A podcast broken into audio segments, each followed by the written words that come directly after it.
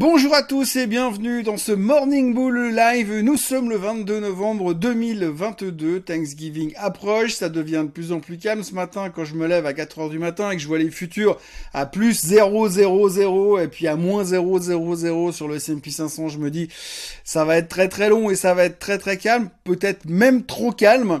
Et donc, euh, voilà, on voit que les marchés sont très hésitants. On l'a vu hier soir un petit peu plus faible. Les raisons sont diverses et variées, mais encore une fois, on revient vraiment centré sur la Chine, à la peur d'un nouveau ralentissement économique induit à cause du Covid. Je vous rappelle encore une fois qu'il y a deux semaines en arrière, c'était terminé le Covid et que la Chine allait se réouvrir au monde entier. Eh bien, en fait, pas du tout. Et puis, alors, petite anecdote du jour, presque drôle. Le patron de Hong Kong, monsieur John Lee, qui est revenu l'autre jour de Thaïlande, avec le Covid, eh bien juste avant ça, il a rencontré monsieur Xi Jinping. Donc j'imagine pas euh, les barres de rire qu'on pourrait se taper si par hasard monsieur Xi Jinping était testé positif au Covid. Maintenant, ça m'étonnerait qu'on nous l'annonce officiellement parce qu'il est probablement vacciné 223 fois, donc euh, complètement immunisé à ce genre de choses comme au reste. Voilà, on va donc faire le tour de tout ça, reparler beaucoup de la Chine, du pétrole un petit peu, de la volatilité et de Tesla.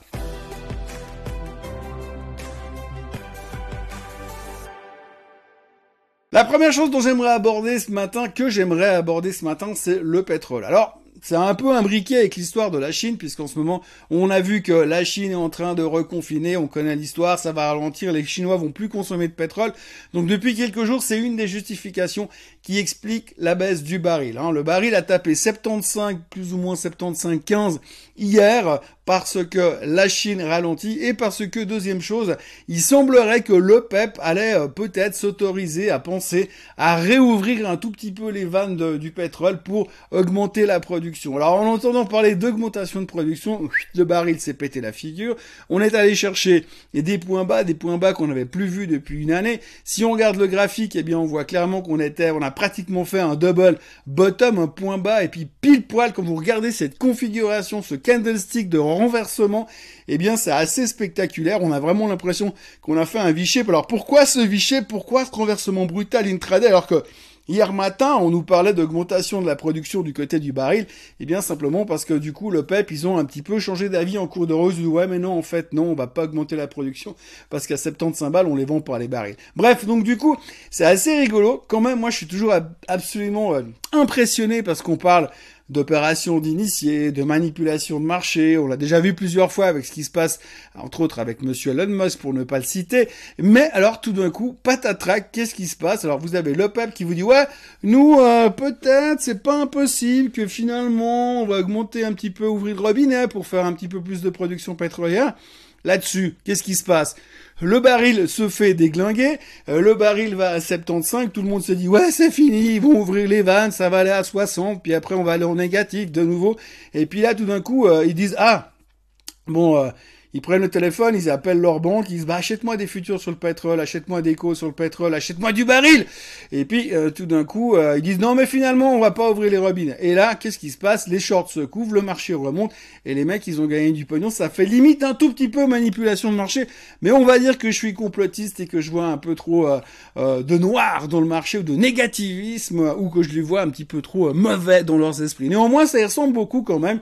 À noter quand même que le point technique aurait été relativement intéressant, qu'on est d'accord sur le fait que ces prochains mois, il va quand même y avoir des problèmes au niveau du pétrole, entre autres sur l'hiver, puisque du coup les Européens vont mettre en place leur cap euh, sur le pétrole russe, donc ça peut aussi générer une forte demande ces prochains temps. Et puis alors un truc qui est assez fou, lié au pétrole indirectement, c'est quand même que quand on regarde ce qui s'est passé euh, au mois de septembre, on nous a dit, souvenez-vous, hein, j'avais fait une vidéo ici avec des bougies, au mois de septembre, on nous disait oui, il faut couper l'électricité, baisser le chauffage à 19 degrés, mettre des cols roulés, et puis des fourrures polaires moches, et puis du coup, eh ben on n'en parle plus. On est, on parle plus, on est au mois de novembre, on se pèle, on se il fait très froid dehors, et puis là, tout d'un coup, alors on nous parle plus de coupure d'électricité, mais, mais, mais, si, si, quand même, des fois, il y a euh, les journaux télévisés qui nous disent, attention, peut-être au mois de janvier, il va quand même falloir faire très attention, il y aura des coupures d'électricité et de chauffage en fin de journée pour éviter les surtensions sur le réseau. Donc on y revient quand même, hein, gentiment.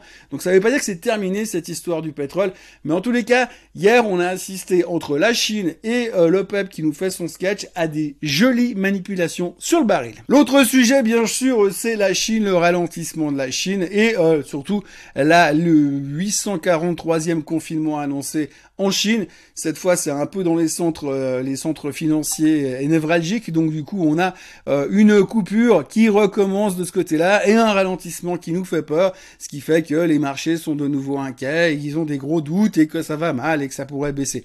Bon, on connaît un peu l'histoire de la Chine. Hein. Un coup c'est bien, un coup c'est pas bien, un coup il reconfine, un coup il déconfine.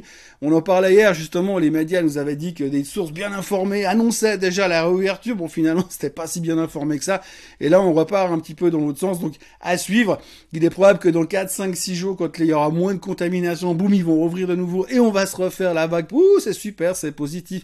Ils vont recommencer à acheter du pétrole. Enfin, pour l'instant, la thématique du moment, c'est euh, on a peur que la Chine ralentisse. Donc, qu'est-ce qui se passe? On tape sur les pétrolières et on tape sur le pétrole. On a vu hier que le secteur pétrolier a quand même terminé au plus bas depuis, je crois, deux semaines ou un truc comme ça. C'est un tout petit peu moins populaire momentanément. Et puis, on rebondit aussi sur le secteur des voitures électriques parce qu'une des thématiques d'hier, c'était aller savoir pourquoi. Euh, oui, mais si les Chinois ils sont confinés, ils vont plus acheter de voitures électriques. Alors oui, bien sûr, ils vont moins acheter de voitures électriques parce que c'est clair quand vous êtes enfermé dans un deux pièces à manger du pangolin, vous avez moins besoin d'une voiture électrique. Mais euh, donc il y, a, eu un petit coup de ralentissement. Tout le secteur des voitures électriques était sous pression. Tesla a annoncé un recall pour plus de 300 000 voitures pour une histoire de feu arrière ou je sais pas trop quoi. Donc en gros, euh, finalement, eh bien il y avait une grosse faiblesse sur le secteur voiture électrique. Et puis il y avait surtout un analyste qui est également venu parler de Tesla hier en que que bah, Tesla ça allait plus aussi bien que ça, qu'il faisait face à la concurrence, que ça devenait problématique. Bref, il a tout fait toute une explication. Je vous passe les détails, mais voilà. En gros, Tesla aujourd'hui est au plus bas depuis deux ans. Cet analyste, il pense que Tesla va à 100 dollars, donc il y a encore un petit bout de chemin à faire à la baisse. Alors, est-ce que cette fois c'est la bonne et que Tesla va vraiment s'en prendre une finale? C'est la grande question qu'on peut se poser, et c'est aussi la question que je vous pose. J'aimerais savoir ce que vous pensez de Tesla et ce que vous pensez de l'avenir du du titre simplement, je parle même pas des voitures et de votre avis sur les voitures, ça m'est égal. Mais ce que j'aimerais savoir, c'est qu'est-ce que vous pensez de l'avenir du titre? Est-ce que vous êtes d'accord avec le fait que Tesla peut aller à 100 dollars? Alors n'hésitez pas à répondre en commentaire sous la vidéo, comme ça je regardais un petit, un petit peu ce que vous en pensez et on pourra en discuter entre nous ces prochains temps. Alors n'oubliez pas, n'hésitez pas à me donner votre avis là-dessus, là-dessous sur Tesla. À côté de Tesla, ben bien sûr, on a toujours Monsieur Musk en embuscade derrière. On ne peut pas parler de Tesla sans parler de Monsieur Musk. Alors Monsieur Musk, il fait beaucoup moins parler de lui lié à Tesla pour l'instant, mais beaucoup plus par rapport à Twitter, puisque là, il vient d'annoncer que la pastille bleue qui certifie l'identité euh, du détenteur du compte de Twitter, pour l'instant, elle est suspendue jusqu'à nouvel ordre, parce qu'apparemment, ça n'a pas été très bien vérifié. Vous avez tous entendu parler de ces histoires sur Nestlé ou sur Eli Lilly, où il y a des gens qui ont acheté la pastille bleue 8 dollars en étant des parfaits inconnus, et qui ont fait des, des communiqués assez impressionnants, comme sur Eli Lilly, où ils ont annoncé que dorénavant, l'insuline serait gratuite pour tout le monde. Donc, euh, Monsieur Musk commence à avoir deux trois problèmes de gestion euh, chez Twitter, ça n'a pas l'air très très simple. On citera aussi au passage qu'au niveau de la gestion des sociétés, comme je vous le disais hier, Monsieur Bob Iger est revenu à la tête de, Disney. C'est une bonne nouvelle. Le marché a bien apprécié, mais par contre à l'interne ça passe pas très bien du tout. Le top management n'est pas content du tout d'avoir euh, du licenciement du CEO précédent et du retour de Iger.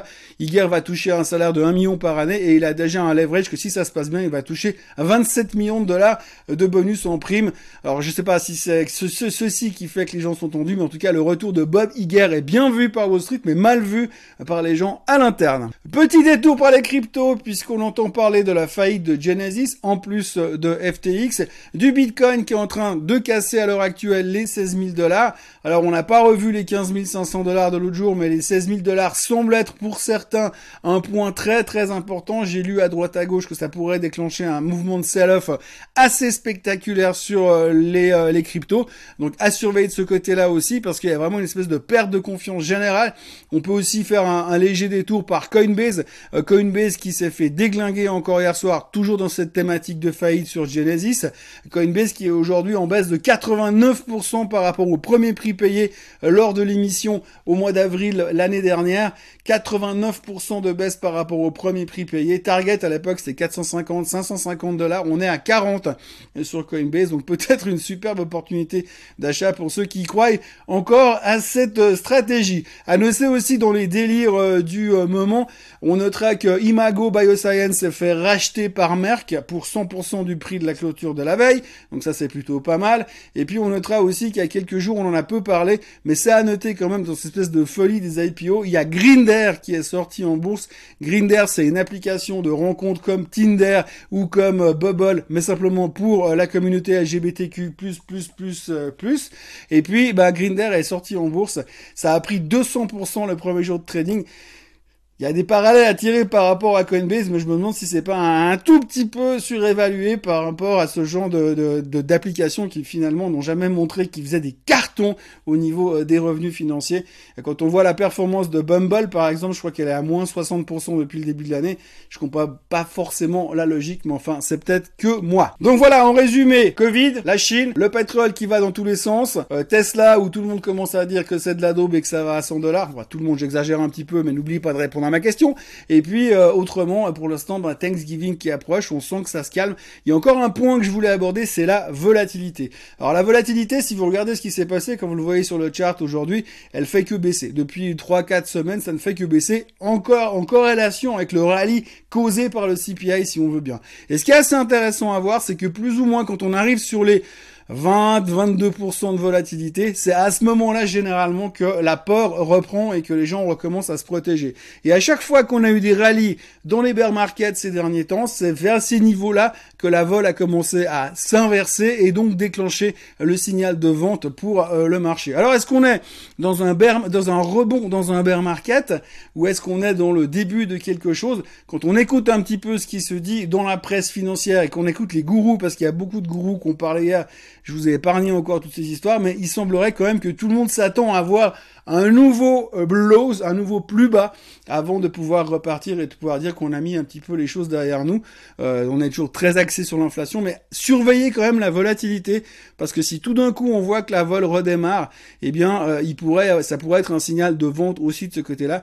Et à noter, c'est vrai qu'aujourd'hui, elle est vraiment très très faible, et quand la vol est très faible dans ce genre d'environnement, ça veut dire que les gens, ils ont extrêmement confiance l'avenir. Et quand les gens, ils ont extrêmement confiance en l'avenir et que tout le monde est d'accord là-dessus, eh bien, c'est souvent pas comme ça que ça se passe. Voilà ce qu'on pouvait raconter euh, aujourd'hui dans le monde merveilleux de la finance, comme d'habitude. Euh, Thanksgiving se rapproche, comme je vous l'ai dit, demain matin, ça va être encore plus calme. Tout le monde va se barrer à New York à mi-journée. Et puis jeudi, ce sera une espèce de, euh, ce sera une journée de congé en fait. Et puis finalement, il n'y a pas grand gros chose, il n'y a plus grand chose à attendre. Moi, je vous retrouve encore une fois demain matin pour un Morning Bull Live. Et ensuite, ce sera congé jeudi et vendredi. Et puis le Swiss Bliss sera décalé à lundi prochain. En tout cas, euh, n'oubliez pas de vous abonner à la chaîne Suisse Côte en français. N'oubliez pas de liker cette vidéo. N'oubliez pas de répondre à ma question sur Tesla en commentaire ci-dessous. Et puis moi, je vous retrouve demain à la même heure et au même endroit. Profitez bien de votre journée. Bye bye